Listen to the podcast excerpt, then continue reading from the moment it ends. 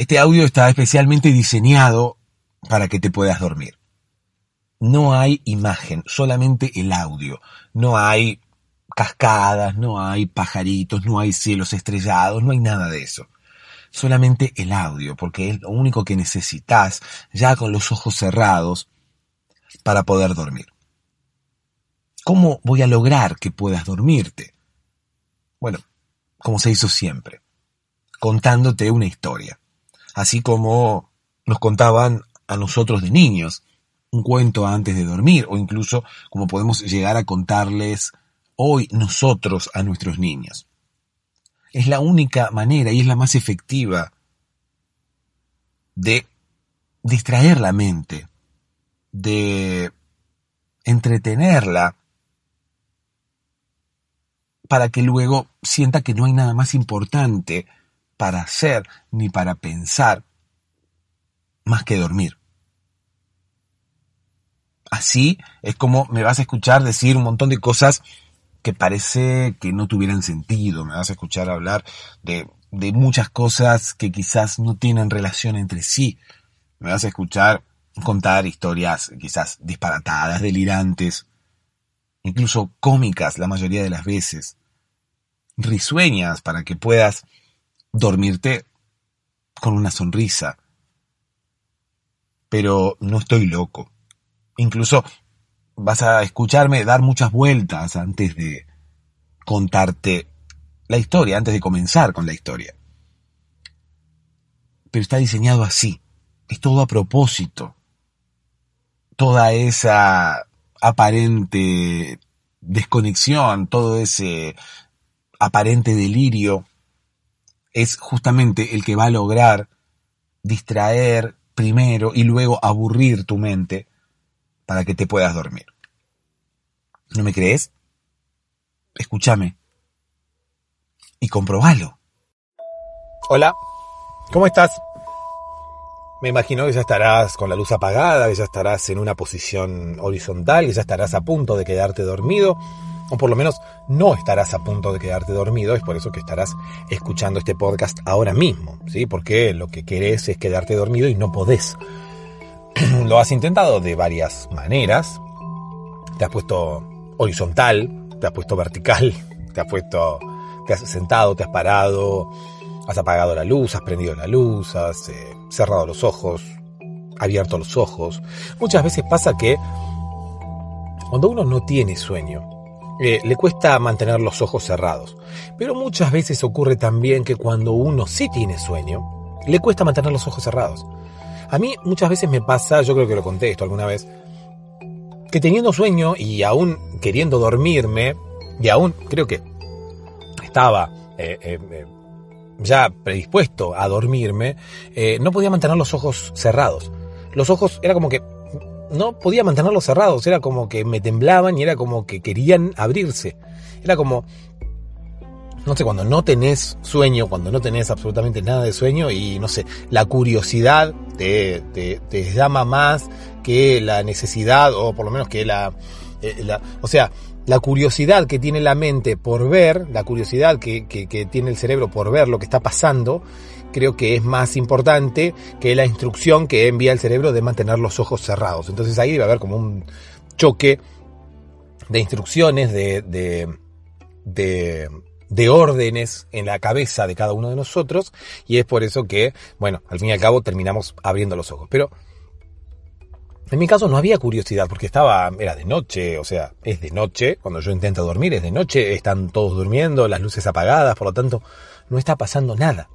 Muchas veces lo que intento es dormir y no puedo cerrar los ojos. Pero no puedo cerrar los ojos, es algo físico. No es que no pueda cerrar los ojos y lo use como una metáfora acerca de que no puedo dormir. No, no puedo mantener los ojos cerrados, me empiezan a temblar y, si yo sí los tengo que abrir y otra vez intento hacer fuerza para cerrarlos y otra vez me empiezan a temblar y otra vez los tengo que abrir. Como un insomnio, más allá de mental, termina siendo como un insomnio casi físico. ¿no? Es como que eh, tanto, tanta actividad tiene la mente a esa hora, tanta actividad tiene la mente en ese momento, que es como que no, no puedo ni siquiera mantener los ojos cerrados de tan eh, despierto que estoy. yo creo que tiene que ver más que nada con los pensamientos que tenemos, ¿sí? Que nuestra dificultad para dormir muchas veces pasa por la actividad mental que tenemos a determinadas horas, que son las que nosotros hemos elegido para dormir. Muchas veces a alguien, qué sé yo, que trabaja de noche quiere dormir durante el día y no puede por los ruidos, y no puede por la luz, y no puede por, bueno, factores externos, como quien dice. Pero estamos hablando del, del factor interno. Estamos hablando de un problema nuestro, de un problema de nuestra mente.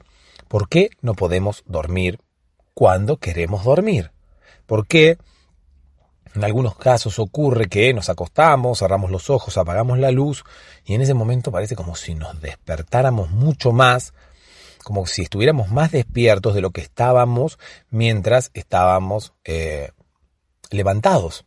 Cuando estábamos levantados quizás estábamos cansados, con los párpados medios bajos, sin ganas, bueno, esperando a que llegue la hora de ir a dormir, o ya decididos a ir y acostarnos y dormir. Perfecto. Llega ese momento y cuando nos acostamos, ¡pum! Los ojos arriba como un telón de un teatro, como, como el dos de oro, ¿sí? Decían los ojos abiertos como el dos de oro, ¿viste? Las cartas, las cartas españolas que tienen el, el dos y son como dos monedas de oro así grandotas, bueno, perfecto. Los ojos abiertos como el dos de oro. Y la mente llena de pensamientos, de ideas, la mente una sucesión de ideas una tras de otra, una tras de otra, una tras de otra. Sí, pueden ser pensamientos absurdos, pueden ser pensamientos concretos, pueden ser eh, ideas, pueden ser ideas locas, pueden ser ideas concretas, pueden ser ideas realizables, pueden ser miedos. Podemos eh, tener ansiedad por algo que nos va a ocurrir, algo que nos ocurrió, quizás tenemos tristeza por algo que nos ocurrió. Muchas cosas pueden llegar a pasar por nuestra cabeza a la noche. El tema es que pasan a la noche porque de día no, no, no hay tiempo. Entonces es como que nuestra, nuestra cabeza tiene una especie de, de, de to-do list, ¿sí? De lista de pendientes, como una cola de reproducción, en la que va acumulando todas las ideas que le van pareciendo importantes durante el día, ¿no? Eh, digo yo que debe ser así, no estoy afirmando nada, ¿eh? no he estudiado neurociencia, ni mucho menos, pero por, por, por, cómo se comporta mi cabeza y la cabeza de todas las personas que conozco o de muchas personas que escuchan este podcast y que no se pueden dormir y que les resulta muy difícil dormir porque por la noche empiezan a pensar un montón de cosas. Claro, el tema es que la mente tiene, imagínate la mente como un eh, lugar, con un espacio finito, no finito de fino, sino como un, como un espacio eh, limitado.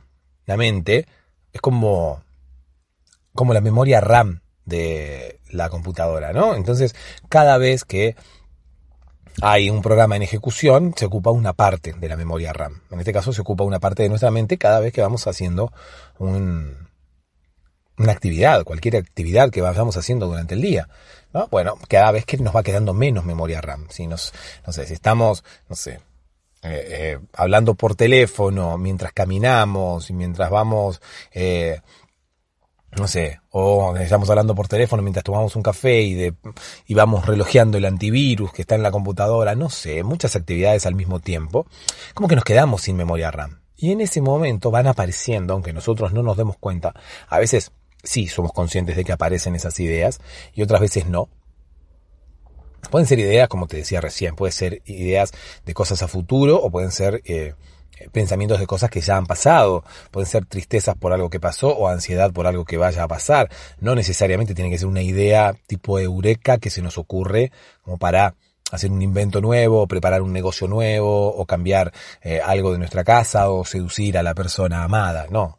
No necesariamente tiene que ser una idea eh, nueva, fresca, algo que no hayamos hecho hasta ese momento. No, puede ser una, un pensamiento, no necesariamente tiene que ser una idea. Puede ser un pensamiento cualquiera acerca de algo que hayamos vivido o que no hayamos vivido todavía, pero que estemos próximos a vivirlo, o lo que fuera que estemos pensando. Pero durante el día nos vienen esos pensamientos y la mente, como tiene su memoria RAM, o sea, la mente, como cual memoria RAM, está ocupada con otros procesos, está ocupada con otros programas que están cargados en ese momento en esa mente, va aplazando esos pensamientos y los va dejando en la cola de reproducción, por decirlo de alguna manera.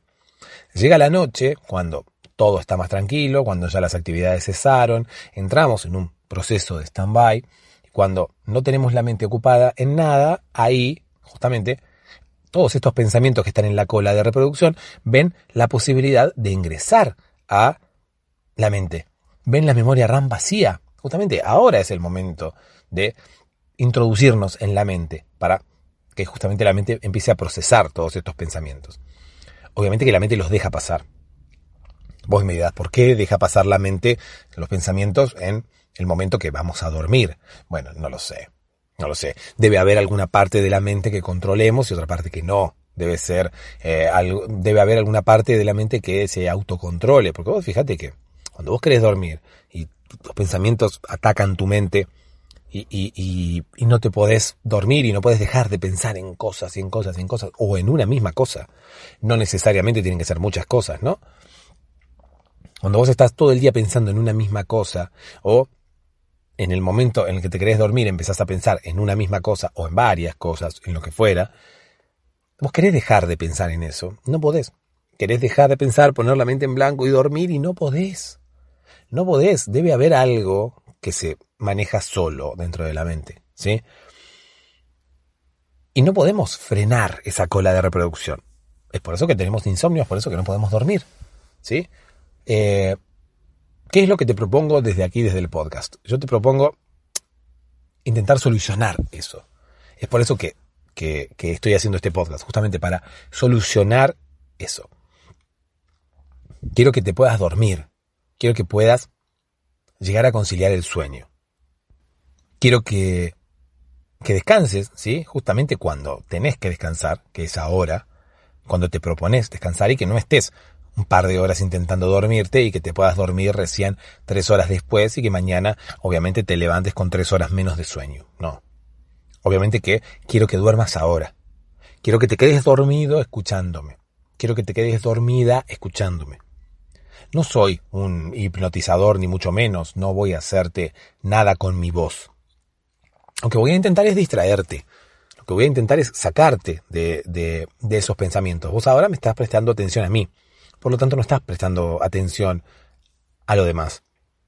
Por lo tanto, es como que ya tenés la memoria RAM ocupada, ya hay un programa cargado. Por lo tanto, los otros no pueden entrar. Es difícil que entren porque, claro, la memoria RAM ya está ocupada con algo. Si no, bueno, la computadora se atasca y se tilda y se resetea. Obviamente, no pasa eso con nuestra mente. En algún momento en el cual se atasca, la mente sola, el cerebro solo, el cuerpo humano es sabio, por lo tanto, no hay atascos. No, no, no pasa como un embotellamiento donde eh, muchos autos se meten, entonces no puede pasar ninguno porque se hace tipo un cuello de botella, tipo un embudo donde se, se bueno, justamente de ahí sale, ¿no? Embotellamiento, que se arma un cuello de botella y tres quieren pasar por el mismo lugar y al final al cabo no pasa ninguno, porque te quedan los tres atascados, uno que viene de la izquierda, otro de la derecha y otro del centro, quedan atascados ahí y es como que no puede pasar ninguno. Eso pasa, no sé cuándo. La computadora quiere procesar muchas, muchas instrucciones al mismo tiempo.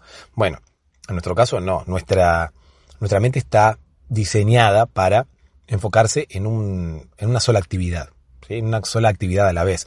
Es muy veloz también, es muy veloz, no, no, no funciona multitarea, no, no es una mente multitask como puede llegar a ser Windows. O sea, que tiene muchas ventanas abiertas al mismo tiempo y procesa todas las eh, ventanas a la vez. No. En nuestro caso, nuestra memoria RAM, que es nuestra mente, eh, ocupa el 100% de su capacidad, de su ancho de banda, como quien dice, en procesar una instrucción en ese momento está enfocada en procesar una instrucción. ¿Qué ocurre? Bueno, es muy veloz, por lo tanto, puede dejar de procesar esa instrucción y procesar una distinta en una fracción de segundo. De manera que, si vos lo estás viendo de afuera, parece como si estuviera haciendo las dos cosas al mismo tiempo, pero en realidad no. Hace una, deja de hacerla, hace la otra, deja de hacerla, vuelve a hacer la anterior, deja de hacerla, hace la otra, deja de hacerla. Tan veloz que parece que fueran las dos paralelas, pero en realidad no. Todo esto genera un, gasto de energía muy importante, porque vos fíjate que la mente también consume energía, la energía del cuerpo. Lo que nosotros podemos decir, bueno, no tengo energía porque estuve, no sé, entrenando para una maratón dos horas seguidas y corrí 50 kilómetros, entonces estoy muy cansado. Perfecto. Se entiende, porque uno estuvo gastando energía, uno estuvo corriendo, uno estuvo trotando, entrenando, lo que fuera. y gasto energía. Ahora, muchas veces ocurre que cuando alguien trabaja en una oficina, llega al final del día y está súper cansado. Y alguien le dice, pero ¿cansado de qué si estuviste todo el día sentado ahí? ¿Qué tiene que ver? O sea, la energía no se gasta solamente haciendo actividad física. Con la actividad mental también se gasta energía. La energía del cuerpo, la energía que reponemos cuando ingerimos alimentos. ¿sí? Esa energía también se gasta con lo mental. Y cuando nosotros exigimos a la mente para que eh, haga más de una actividad al mismo tiempo, o por lo menos que, que procese dos o tres actividades al mismo tiempo, es cuando más energía se gasta. Porque como te digo, la mente no tiene la capacidad, no estamos diseñados para hacer multitask, no estamos diseñados para abrir y cerrar ventanas continuamente, simplemente lo que hacemos es apagar, cerrar una ventana, abrir otra, inmediatamente cerrar esa, o sea, ver una cosa, cerrarla, volver a abrir la anterior, cerrarla, volver a abrir la siguiente, cerrarla, abrir la anterior y así. De manera que, bueno, con la velocidad con la que lo hacemos, parece como si lo estuviéramos haciendo al mismo tiempo, pero en realidad no. Y el hecho de, de, de jugar con la mente e intentar forzarla a hacer multitarea genera muchísimo gasto de energía. Por lo tanto, bueno, no hay que intentar que la mente sea multitarea. No hay que intentar que la mente se enfoque en varias cosas al mismo tiempo. En este preciso momento, por ejemplo, o estás enfocado en lo que yo te estoy diciendo, o estás enfocado en algún otro pensamiento. Porque a veces me ocurre, a mí me ocurre. Yo estoy escuchando un podcast, estoy escuchando algo, y de repente me pierdo, y de repente me pongo a pensar en otra cosa. Pero no me doy cuenta. Cuando vuelvo, me doy cuenta que algo del podcast me perdí y no escuché lo que dijo anteriormente. Y ahí caigo que me fui a otro pensamiento, me fui a otro lado. Bueno, esa, esa, esa distracción, como quien dice, hace que no le podamos prestar atención a lo que estábamos escuchando, a lo que estábamos viendo. Justamente de eso te estaba hablando recién, de la multitarea. No podemos escuchar dos cosas al mismo tiempo o estamos escuchando el podcast o estamos pensando, estamos escuchando y procesando con la mente lo que estamos escuchando en el podcast, o nos vamos a pensar en otra cosa y el podcast sigue hablándonos, ¿sí? De manera que eh, lo, estamos, lo estamos escuchando, pero en realidad no. Mismo pasa con una película. Nosotros estamos con una película, mirando una película y de repente por ahí nos acordamos de algo y nos pusimos a pensar en algo y cuando volvemos son 20 segundos, 30 segundos que nos perdimos el diálogo de la película y dijimos, ¿qué dijo? Porque claro, no tenemos ni idea qué dijo porque nos fuimos con la mente hacia otro lado. Bueno, justamente eso es lo que quiero lograr con este podcast, ¿sí? Quiero que te concentres en lo que yo te estoy diciendo. Quiero que me escuches y me prestes atención. Quiero que te distraigas de todos los otros pensamientos. Quiero que dejes de prestarle atención a los pensamientos y te concentres en lo que yo te estoy diciendo. De la misma manera como cuando te decía recién que estás mirando una película y de repente te, te perdés porque te fuiste a pensar en alguna otra cosa y de repente querés volver porque la película está ahí y sigue hablando y la película sigue y los diálogos continúan y la música está. O sea, tarde o temprano vas a volver porque está ahí. Bueno, perfecto. Eso es lo que quiero lograr yo. Yo te voy a contar una historia en este podcast que lo que quiero es que te distraiga de los pensamientos que vos tenés. Pero no vuelvas más a esos pensamientos. Eh, no vas a volver más porque yo voy a intentar entretenerte con la historia, voy a intentar distraerte, voy a intentar que me prestes atención a mí, de forma que no, que no vuelvas a los pensamientos, ¿sí? que no te distraigas otra vez y te vayas otra vez, como puede pasar con la película o como puede pasar con el podcast, que uno escucha el podcast, se va a un pensamiento y después vuelve al podcast, porque se fue por un segundo. Bueno, no. Yo quiero que te concentres acá, no que te vayas de tus pensamientos por un segundo, no, que te vayas para siempre.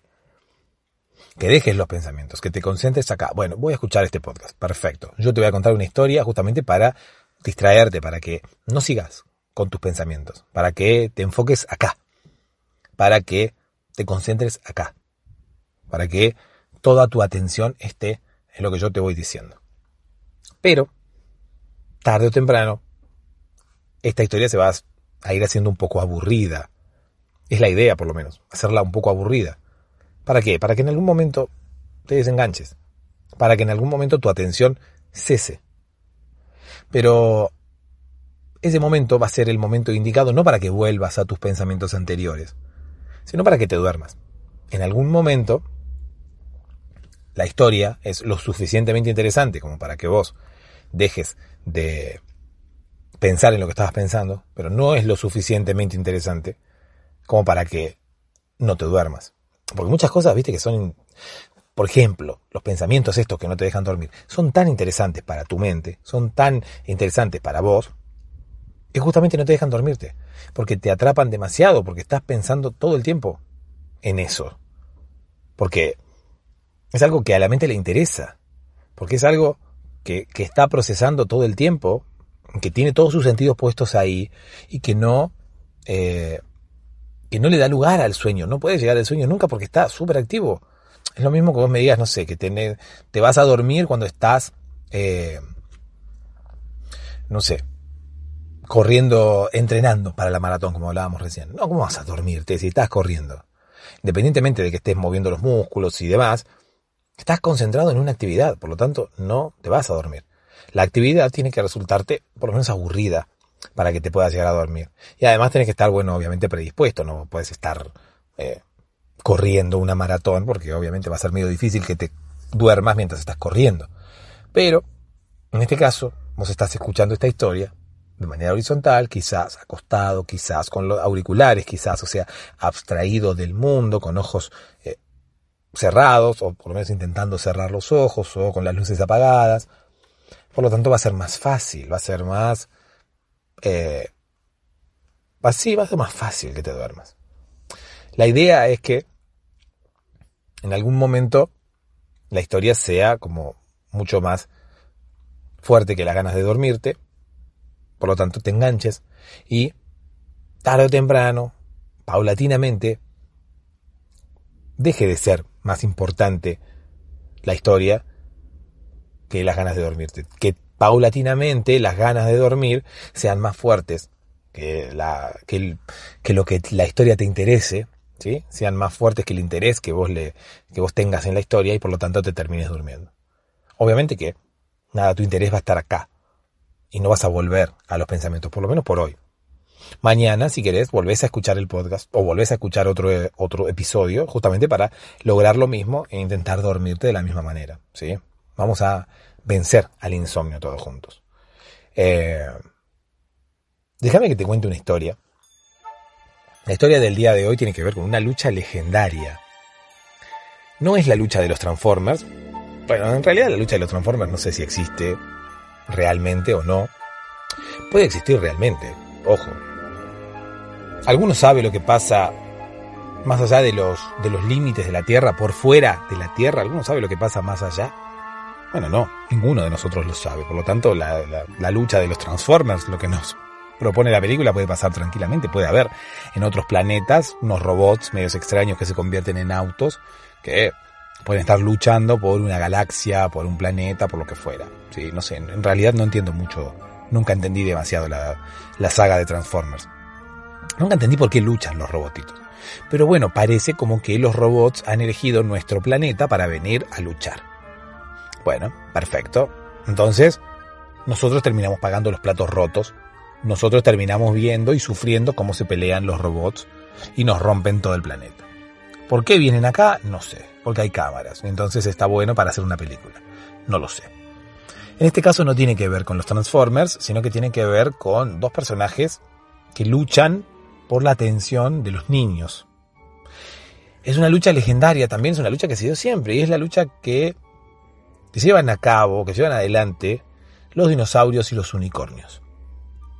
Los dinosaurios y los unicornios son dos personajes de... Bueno, los dinosaurios supuestamente han sido reales, los unicornios, quién sabe. Los dinosaurios, quién sabe también, ¿no? Porque, bueno, todos nos dicen que los dinosaurios existieron hace tantos millones de años y que eran de esta manera y que eran de la otra, pero bueno, cada año que pasa todo se va desdibujando, todo va cambiando y las cosas que nos habían vendido acerca de los dinosaurios parece que no son tan reales o van cambiando y dicen encontramos algo nuevo, ahora los dinosaurios son de esta manera Y después, bueno, dicen, no, ahora no, ahora cambiamos, encontramos otra prueba y parece que los dinosaurios no eran así, eran así. Además, muchas de las, de las, de las cosas que nosotros tenemos, muchas de las, de las formas en las que conocemos a los dinosaurios, son inventadas por el hombre, son inventadas por, por, una computadora muchas veces. El otro día estaba escuchando que la parte de afuera de los dinosaurios, o sea, la parte de la piel de los dinosaurios y la, y la fisonomía ¿sí? de los dinosaurios, obviamente que, bueno, se encuentran fósiles, se han encontrado huesos, esqueletos y demás para saber, bueno, cómo era más o menos el tamaño de los, de los dinosaurios y, y cómo se comportaban y qué comían y demás. Bueno, pero su estética, su, su, toda la parte de afuera de los dinosaurios, parece que está inventada por el hombre. Parece que no hay ninguna certeza acerca de cómo eran los dinosaurios por fuera. Entonces podían ser así como nosotros los conocemos, como no. Podían ser de otra manera. Es más, teniendo en cuenta esto, podemos también pensar que los dinosaurios quizás no han existido nunca. Quizás nos han mentido también con eso, los paleontólogos, los, todos esos que desentierran huesos, quizás eran huesos que estaban plantados ahí, quizás eh, los dinosaurios no existieron nunca y a nosotros nos están vendiendo todo el cuento de los reptiles gigantes y demás. ¿Por qué? Porque pusieron un esqueleto enterrado y dijeron, uh, encontramos esto. Quién sabe si es verdad o no.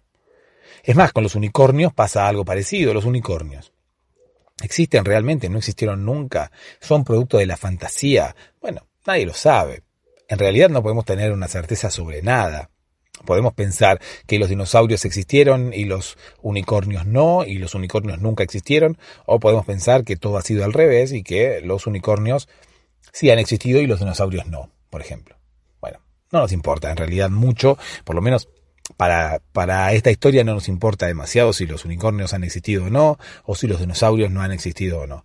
El tema es que hay una lucha de los dinosaurios y de los unicornios, más allá de, de nuestro planeta, más allá del planeta Tierra, en un planeta de fantasía, los eh, dinosaurios y los unicornios se pelean. ¿Por qué se pelean? ¿Por qué llega eh, esta, esta batalla entre los dinosaurios y los unicornios? El tema principal tiene que ver con la atención de los niños. Vos remontate años atrás.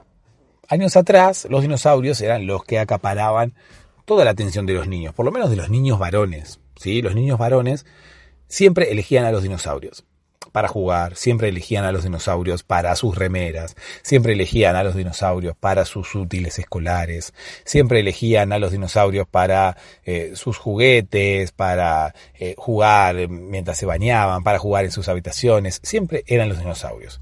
Los dinosaurios eran uno de los personajes más elegidos por los niños, lo que también te da a pensar si no han sido producto de una campaña de marketing, ¿no? Como, no sé, como mañana pueden inventar algún otro tipo de juguete que a los niños les gusta, claro, con una historia detrás. Inventan algún tipo de juguete que a los niños les puede llegar a resultar atractivo, y más atractivo les resulta aún si es que saben que esos eh, personajes existieron, si es que saben que esos personajes estaban aquí sobre la Tierra, o si saben que esos personajes de alguna manera estuvieron en los mismos lugares que ellos, o si sus padres apoyan la idea de que ellos jueguen con dinosaurios porque los dinosaurios están está comprobados por la ciencia que han existido, ¿no? ¿Qué sé yo, por ejemplo? Eh, los dinosaurios dicen que existieron habrá sido para vender más juguetes, quizás. Quizás los paleontólogos tienen acciones en las principales eh, empresas fabricantes de juguetes y quizás hubo toda una campaña de marketing desde mucho antes de lo que nosotros sabemos. Quizás hubo una movida por la cual se inventó toda una historia de que los dinosaurios habían existido, de que habían existido unos seres gigantes que eran de tal manera, de tal otra, eh, crearon unos huesos, unos esqueletos, los enterraron en determinados lugares eh, y dijeron, bueno, vamos a hacer de cuenta que, o vamos a decirle a la gente que había unos animales así, así, que habían existido en la prehistoria, que eran gigantes, que algunos eran carnívoros, otros eran herbívoros y, eh, qué sé yo, que eran así. Y le dibujaron una piel media parecida a un cocodrilo y demás. Bueno, vamos a decir que es así. Eh, y vamos a lanzar unos juguetes, vamos a lanzar unos muñequitos con forma de dinosaurio. A donde se arme todo un revuelo, la gente va a decir, uy, mira, este eh, animal gigante que ha existido, todo el mundo se va a hacer eco de esa noticia y nosotros inmediatamente ahí sacamos los juguetes. Claro, los niños no van a estar ajenos a esta noticia, por lo tanto, a donde vean el juguete del dinosaurio, como escuchan hablar por todos lados de dinosaurio, dinosaurio, dinosaurio, van a terminar pidiendo el juguete del dinosaurio. Por lo tanto, claro, fue una campaña sucia de marketing. Nos mintieron, enterraron los huesos, desenterraron los huesos diciendo que había habido personajes eh, gigantes prehistóricos que habían poblado la Tierra. Esos personajes estaban eh, de alguna manera interactuando entre ellos, eran eh, reptiles muy parecidos a las iguanas, a los cocodrilos, tenían sangre fría. Bueno, se inventaron toda la historia. Solamente para vender juguetes, solamente para vender muñecos. Obviamente que después esto se le fue de las manos, porque esto, después, se hizo cada vez más grande. Los niños pedían desesperadamente eh, juguetes de dinosaurio. Los niños les encantaban los juguetes de dinosaurio, les encantaban los dinosaurios. Entonces, ¿qué pasa? Los paleontólogos tuvieron, toda la sociedad mafiosa de paleontólogos, tuvo que eh, crear más especies de dinosaurios. Entonces fueron enterrando más fósiles, enterrando más de eh, esqueletos eh, falsos, los fueron enterrando alrededor del mundo y fueron eh, descubriéndolos de a poco. Entonces, uy, mirá, encontré esto enterrado acá, uh, un nuevo dinosaurio, mirá, uno que tiene el cuello más largo, qué sé yo, uy, enseguida salía el juguete del, del dinosaurio con el cuello más largo, ¿no? Eso pasaba. Eso pasaba, eh, de hecho, sigue pasando, siguen encontrando dinosaurios por todos lados, siguen encontrando especies que supuestamente no, especies que supuestamente no existían antes, y bueno, inmediatamente después sale el juguete de ese dinosaurio, ¿no? Un dinosaurio con un cuello más largo, con un cuello más corto, con una cabeza más grande, cabeza más chiquita, eh, pies más grandes, altura, más cola, menos cola, bueno, hay variedades de dinosaurios para tirar para arriba. Es más, hay algunos juguetes de dinosaurios que los dinosaurios no existen directamente, porque tienen una cara media extraña, una cola media extraña, que tienen alas, que tienen cosas así. Bueno, juguetes de dinosaurios que nunca se han nombrado esos dinosaurios en la vida. Entonces, hasta los fabricantes de juguetes a veces se exceden. Es más, hubo una reunión secreta, una reunión cumbre de la sociedad de paleontólogos con los fabricantes de juguetes y les dijeron, escúchenme, o sea, no se pasen de la raya, no, terminen fabricando juguetes de dinosaurios que no existen porque nosotros todavía ni siquiera los hemos enterrado a estos dinosaurios. Esta reunión se hizo, bueno, en una cueva oscura, en un subsuelo, eh, esos lugares a los que solamente se puede acceder con, con una tarjeta de identificación, que están custodiados por la Armada, bueno. En uno de estos lugares se hizo esta reunión cumbre entre los fabricantes de juguetes y los paleontólogos. Entonces, ahí es como que los paleontólogos le frenaron el carro y le dijeron, escúchame, escúchenme jugueteros, eh, por favor, dejen de fabricar juguetes con caras de dinosaurios que todavía no existen, que todavía no plantamos, que todavía no enterramos, porque todo esto se va a terminar sabiendo. Se va a terminar sabiendo, va a pasar como con los extraterrestres, viste que, bueno, todo el tema del área 51, de Roswell, de todo, bueno, viste que a esos lugares en Estados Unidos, a esas bases militares en las que supuestamente pueden llegar a tener extraterrestres y, pueden llegar a tener, eh, no sé, eh, aviones y, y, y, ovnis eh, escondidos y demás, bueno, en esos lugares no se puede pasar. Bueno, en uno de esos lugares también se hizo la reunión secreta entre los paleontólogos y los fabricantes de, de, juguetes de dinosaurio. Que también, obviamente, fue súper secreta, por lo tanto no se podía pasar, nadie se enteró de esto, hasta que, bueno, después se filtró la información y nos terminamos enterando todos por Wikileaks.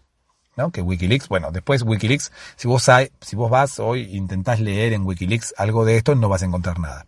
Porque claro, los fabricantes de juguetes se avivaron de todo esto y borraron todo rastro, todo vestigio que existiera en Internet.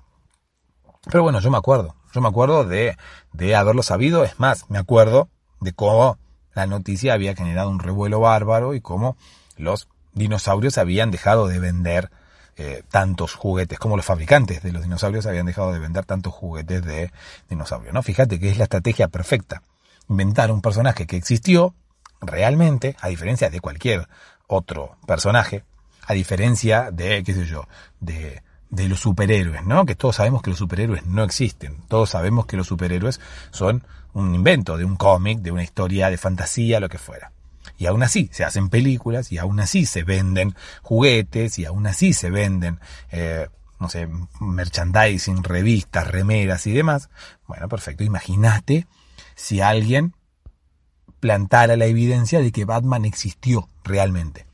Peor todavía, se armaría un revuelo bárbaro y se venderían 200 remeras de Batman, eh, millones de muñequitos de Batman, bueno, y la industria del juguete con Batman, el Guasón, el Batimóvil y todo, se iría por las nubes y todos se, se llenarían de dinero, ¿no? Obviamente. Pasa que, como ya se hizo con los dinosaurios, sería como muy arriesgado hacerlo de nuevo con otro, con otro personaje, ¿sí? Más con un superhéroe. Bueno, la cosa quedó ahí, los dinosaurios hoy en día siguen vendiendo un montón, pero, pero es de ahí justamente de donde viene el conflicto. Volvamos a, la trama principal de la historia. Hay un problema de los dinosaurios con los unicornios. Porque al principio los dinosaurios estaban solos, eran los reyes de, la juguetería infantil eran, eh, como quien dice, los amos y señores. Todo el mundo compraba juguetes de dinosaurio y todo lo que venía aparejado, ¿no? Ya te dije, eh, remeras, eh, todo, todo, revistas, todo el merchandising de ropa, de juguetes, de, de, de, de todo, todo venía junto con los dinosaurios. Ocurre que los dinosaurios siempre fueron como muy agresivos de alguna manera. Por lo tanto, se asociaban más con los nenes, con los varones, no tanto con las mujeres, no tanto con las nenas, no tanto con las niñas, no tanto con el sexo femenino, sino más que nada con el sexo masculino.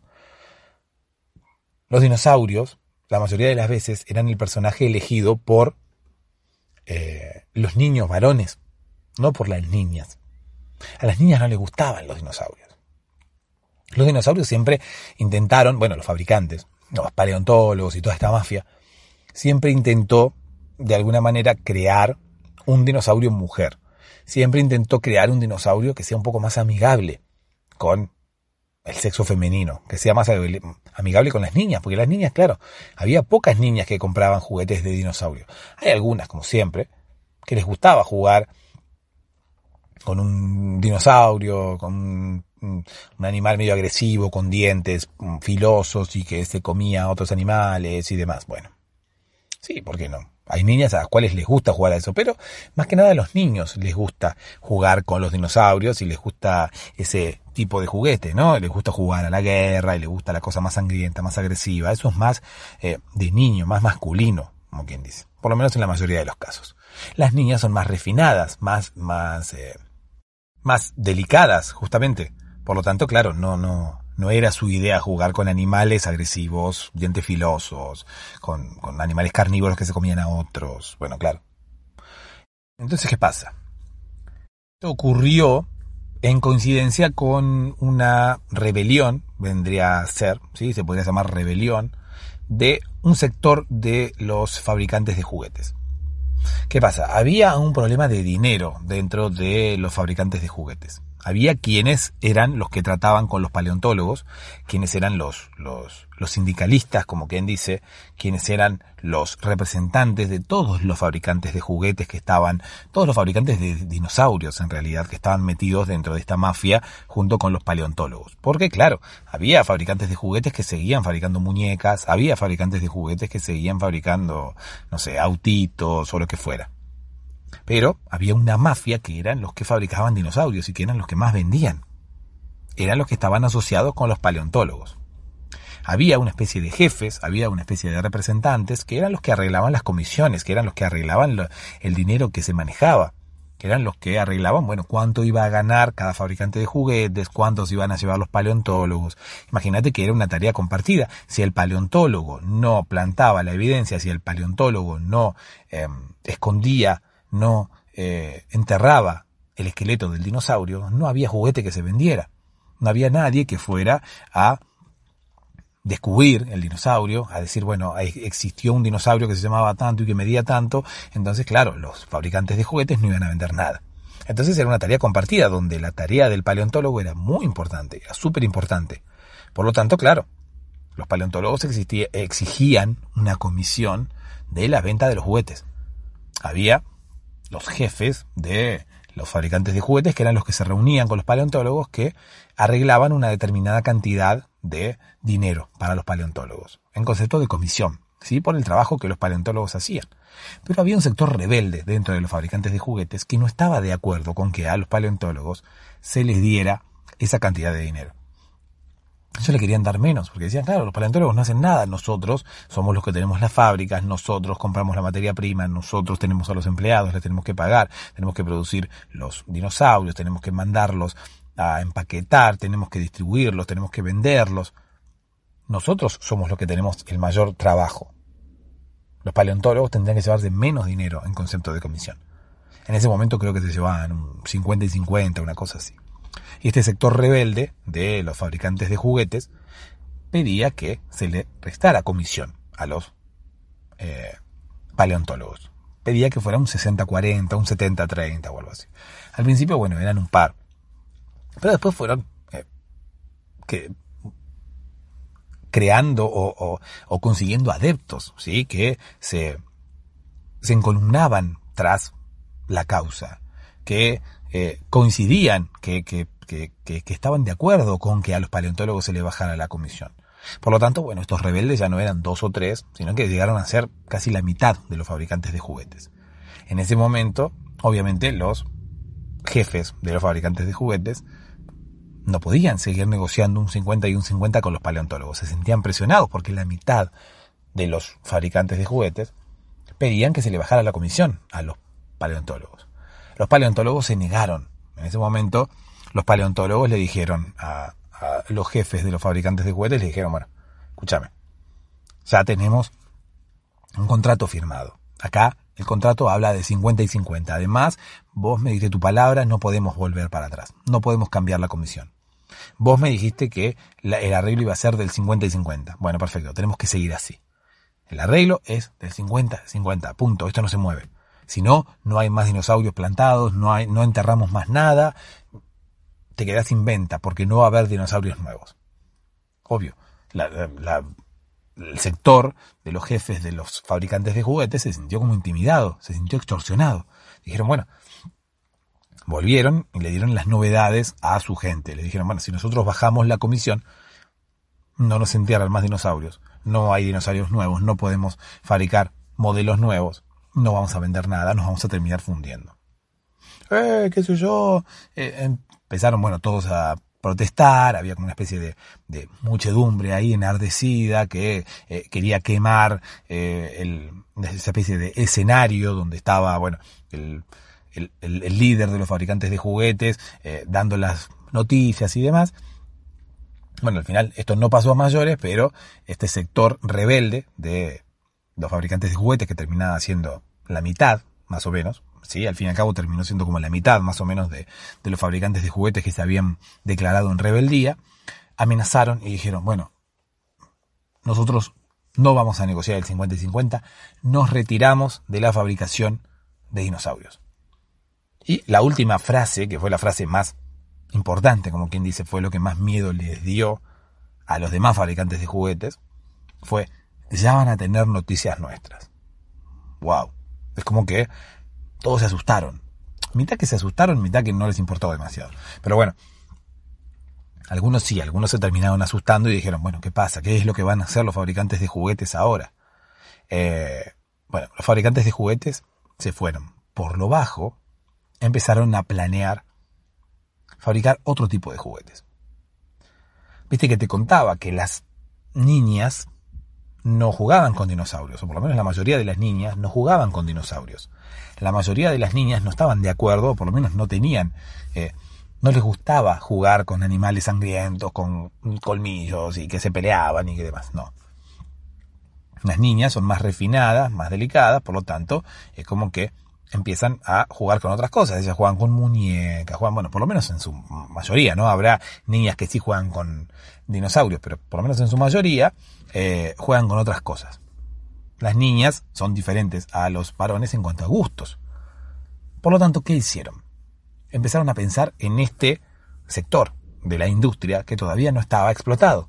los dinosaurios se le vendían en su mayoría, en un 90%, a los niños y en un 10% a las niñas. Todo, ¿eh? no solamente los juguetes, sino que todo se vendía en un 90-10. A las niñas se le vendía un 10% de las remeras, de las camisetas que tenían dinosaurios impresas, del merchandising, de las revistas, de los juguetes, de todo.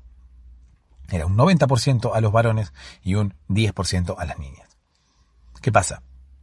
La mitad rebelde de los fabricantes de juguetes vio esto, vio una oportunidad allí y dijeron, vamos a fabricar un producto estrella, vamos a fabricar un producto para lograr que las niñas que no compran dinosaurios y que no gustan de los bebés, de las cocinitas y de lo demás,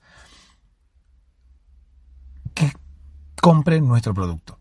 Vamos a captar toda, todas esas niñas que no compran ningún otro juguete de niña y que no compran dinosaurios porque son niñas y porque no les gusta los, los dinosaurios. Y vamos a seguir la misma estrategia. Vamos a plantar un animal que no haya existido nunca vamos a decir que existió y así vamos a empezar a vender un montón de, de, juguetes, de remeras, de ropa, de revistas, de merchandising, de cualquier cosa con la misma estrategia de los dinosaurios. Pero vamos a agarrar el mercado femenino. Vamos a orientarnos a las niñas. Perfecto, empezaron a planificar cómo iba a ser, en principio, cómo iban a plantar la prueba cómo iban a, sembrar la prueba de que los dinosaurios habían existido alguna vez. Bueno, hablaron con algunos paleontólogos, los paleontólogos estaban reacios a traicionar a sus, a sus jefes, ¿no? Los paleontólogos solamente se dedicaban a eh, plantar dinosaurios. Lo que el, sector rebelde de los fabricantes de juguetes le planteaba era que, bueno, existía la posibilidad de asociarse y de ganar muchísimo más que con los dinosaurios. Simplemente tenían que hacer lo mismo que habían hecho con los dinosaurios, pero con un unicornio. Plantar un esqueleto, en principio uno, ¿sí? Después iban a ver, tenían que hacer la prueba con uno. Iban a plantar un caballo, un esqueleto de caballo, con un cuerno. Es más, iban a usar un esqueleto de caballo real. Porque al fin y al cabo, claro, no necesitaban ni siquiera crear los huesos, ni siquiera fabricar los huesos, era mucho más fácil. Con un esqueleto de un caballo cualquiera real, solamente tenían que fabricar un cuerno y ponérselo en la punta. Y enterrarlo por ahí. Y después, en algún momento, iban a desenterrarlo ellos mismos y, oh, descubrimiento paleontológico. Entonces iba a ir CNN, iba a ir ABC, NBC, BTC, no sé, todas las cadenas de noticias del mundo Viste que son ABC, NBC, eh, son todas más o menos parecidas, o por lo menos se pronuncian todas, todas más o menos parecidas. Bueno, iban a ir todas a cubrir, obviamente, el, el hallazgo del unicornio, ¿sí? Todo esto, todo esto, en, el unicornio no existía todavía. No existía en el, en el imaginario popular, la gente no sabía todavía que era un unicornio. Nunca se había hablado de un unicornio en ningún lado. ¿Qué pasa? Los paleontólogos no quieren saber nada los paleontólogos no aceptan esto y prefieren seguir plantando dinosaurios y desenterrando dinosaurios. Como mucho, como mucho, lo que, lo que aceptaban hacer era desenterrar seres humanos, o sea, esqueletos de seres humanos. Alguno más grande, otro más chiquito, alguno como para decir que antes había habido un, un ser humano más cabezón, que no caminaba erguido o lo que fuera. Solamente eso aceptan. ¿sí? No. No unicornios. No quieren saber nada porque, claro, era muy arriesgado porque todo esto se iba a hacer nada más en el más absoluto de los secretos. Imagínate que los paleontólogos estaban asociados con un sector de los fabricantes de juguetes. No podían asociarse con el otro sector, con el sector rebelde, con el sector que quería dejarles menos comisión. Obviamente, con el sector que quería sacarle a los paleontólogos el 50% de las ganancias de los juguetes de dinosaurio. Obviamente que no, no, no, no podían asociarse con el sector rebelde, porque claro, esto iba a generar un conflicto dentro de los paleontólogos también, dentro del gremio de los paleontólogos. Iba a generar un conflicto interno, por lo tanto se iban a terminar separando o dividiendo también los paleontólogos, así como había pasado con los fabricantes de juguetes. Dijeron que no, no, no, rotundo. No quisieron hacer ningún tipo de negocio. Pero sí aceptaron guardar el secreto, aceptaron no contarle a los demás paleontólogos, justamente para que ellos no le comentaran a la otra facción de los fabricantes de juguetes. Entonces, en el más absoluto de los secretos, los fabricantes de juguetes rebeldes decidieron lanzar los unicornios sin enterrar ninguno. O sea, dejando la duda, dejando eh, el, libre pensamiento acerca de si los dinosaurios, eh, de, de si los unicornios habían existido o no habían existido. Habían hablado con los paleontólogos para enterrar un caballo con un cuerno, para que alguien pensara que eso era un unicornio y que realmente los unicornios habían existido en algún momento, los paleontólogos no quisieron colaborar, por lo tanto, bueno, no había manera de probar que los unicornios realmente habían existido. Hubiera sido una estrategia de marketing fantástica, la misma que con los dinosaurios. Plantamos un unicornio y eh, todos piensan que es real y todos mm, los nenes van a salir o las niñas van a salir a comprar eh, cosas de unicornio, juguetes de unicornio, eh, remeras de unicornio, ropa de unicornio, revistas de unicornio, todo de unicornio. ¿Por qué? Porque el unicornio iba a ser algo mucho más delicado. El unicornio iba a tener como unos colores de arco iris, iba a ser blanco, con pelo largo, a diferencia del dinosaurio que era verde, que era la piel así con escamas, todo chorreando, baboso. No, nada que ver, esto iba a ser bien femenino como los paleontólogos no aceptaron, como te digo, eh, al fin y al cabo los, el sector rebelde de los fabricantes de juguetes terminaron creando los juguetes y instaurando la duda acerca de si los unicornios habían existido o no habían existido. No pudieron enterrar nada, por lo tanto, empezaron a hablar, empezaron a correr el rumor de que había habido un animal en su momento, que era igual al caballo, pero con un cuerno, que era un animal muy dócil, que era un animal que tenía eh, unos, poderes a veces mágicos. Eh, no hay un solo unicornio. Si vos te pones a pensar, no hay un solo unicornio. No hay eh, una sola variedad de unicornio, como quien dice. Uno no sabe si el unicornio tiene poderes especiales, si no los tiene, para qué le sirve el cuerno, si puede viajar en el tiempo, si tiene un arco iris, si hace luces de arco iris, si no hace. No, nadie sabe nada. No hay tanta certeza, entre comillas, como la que hay con los dinosaurios. ¿Por qué? Porque justamente fue la estrategia de los fabricantes de juguetes. Fabricantes de juguetes dijeron, bueno, no, no vamos a hacer esto, no, no tenemos la, la, la colaboración de los paleontólogos, por lo tanto, bueno, tenemos que inventar otra cosa. Vamos a correr el rumor de que en algún momento existieron, pero nadie sabe cómo eran en realidad. Nadie sabe qué tipo de poderes tenían. Nadie sabe cómo se comportaban. Nadie tiene ninguna certeza acerca de los unicornios. Es por eso que hay tanto unicornio diferente. Hay unicornios que son, bueno, la mayoría son blancos, inmaculados, tienen colores muy pastel, tienen colores más o menos dentro de la misma gama.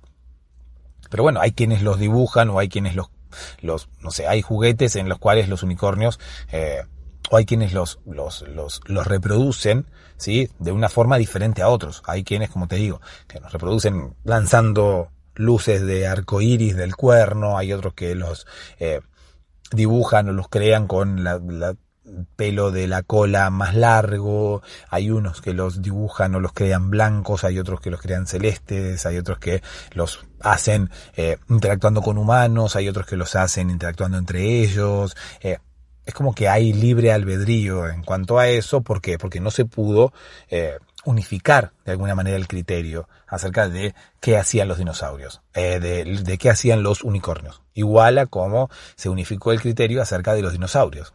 Los dinosaurios se sabe que vivieron entre tal año y tal año, eran estas las especies y hacían esto. Eso fue lo que ellos dijeron. Bueno, perfecto. Con los unicornios no se sabe nada. Son como seres míticos. Son como seres que son parte de la. de, de, de, de una fantasía, ¿sí? De alguna manera. Son parte de, de la mitología. Bueno, perfecto. ¿Por qué? Porque los eh, fabricantes de juguetes rebeldes no pudieron instaurar ninguna certeza, por lo tanto lo dejaron así, como parte de la mitología. La mitología uno sabe, bueno, que existe la mitología, pero no sabe si los seres que de los cuales habla la mitología griega, no sé, lo que fuera, si esos seres realmente existieron o no existieron. No tenemos certezas acerca de que hayan existido o no. Es por eso que son mitos, es por eso que son parte de la mitología. Bueno, los unicornios, más o menos lo mismo. Pasa que esto estuvo estudiado, estuvo digitado. Los fabricantes de juguetes rebeldes quisieron hacer esto. A diferencia de la certeza que tenemos sobre los dinosaurios, dijeron, bueno, vamos a crear una duda. Vamos a decir, bueno, vamos a hacerlos parte de la mitología, por lo tanto, nadie sabe si existieron o no. Queda esa duda. Esa duda funcionó de la misma manera que funcionó la certeza con los dinosaurios. Con los unicornios, los fabricantes de juguetes rebeldes llenaron un hueco en, el, el cual no había nada.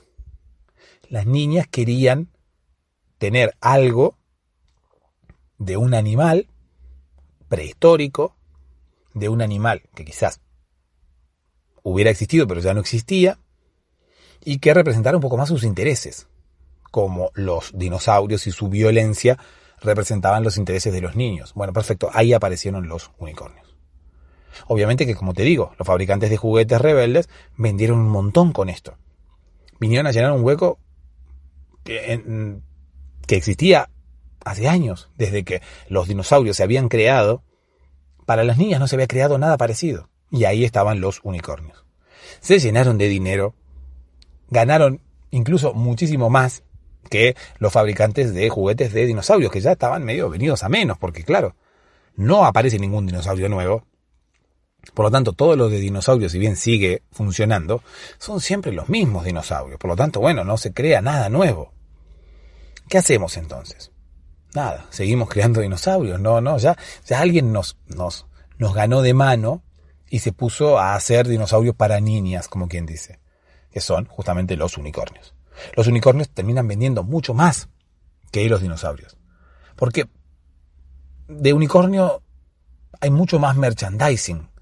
Y parece que no se agota con el mismo animal, como te digo, más allá de que haya varios, eh, varias concepciones acerca de lo mismo, como es un animal mítico, podemos de alguna manera jugar con la imaginación y algunos dibujan y algunos piensan el unicornio de una manera y otros la piensan de otra.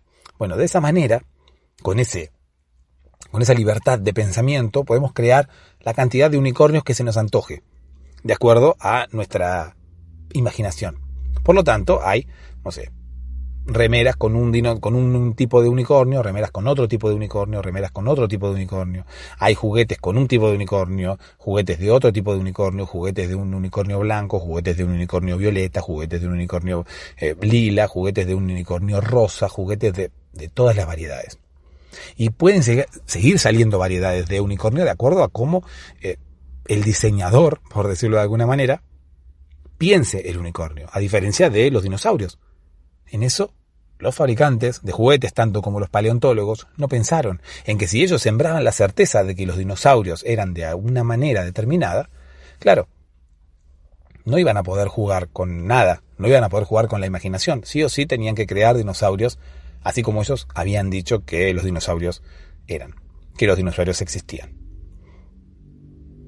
Obviamente que los fabricantes de dinosaurios se enojaron muchísimo con esta jugada de los fabricantes de, de juguetes disidentes, de los fabricantes de juguetes rebeldes, de cómo ellos empezaron a fabricar dinosaurios, se enojaron muchísimo y desde ese momento hay una guerra encarnizada, no se pueden ni ver, imagínate. Le sacaron una parte del mercado que ellos, bueno, se durmieron y no la utilizaron. Y ahora los fabricantes de juguetes rebeldes ganan muchísimo más que los fabricantes de dinosaurios. O sea, el mundo del unicornio genera mucho más dinero que el mundo del dinosaurio. Y eso hace que los dos mundos estén enfrentados. Ya están enfrentados hace años y seguramente van a estar enfrentados por los siglos de los siglos. Si escuchaste esta historia hasta este momento, significa que no te has dormido. Yo dije al principio que este podcast no era para, para todos, pero bueno, todavía te queda la posibilidad de escuchar otro episodio, de escuchar otra historia. Si no estás despierto y yo ahora le estoy hablando a una mente en stand-by, estoy entrando por tus oídos, mi voz está entrando por tus oídos, pero en realidad no estás escuchando nada de lo que te estoy diciendo, significa que cumplí con mi objetivo y significa que al fin y al cabo pudiste dormirte. Si es así, te agradezco una vez más por escuchar y te deseo dulces sueños.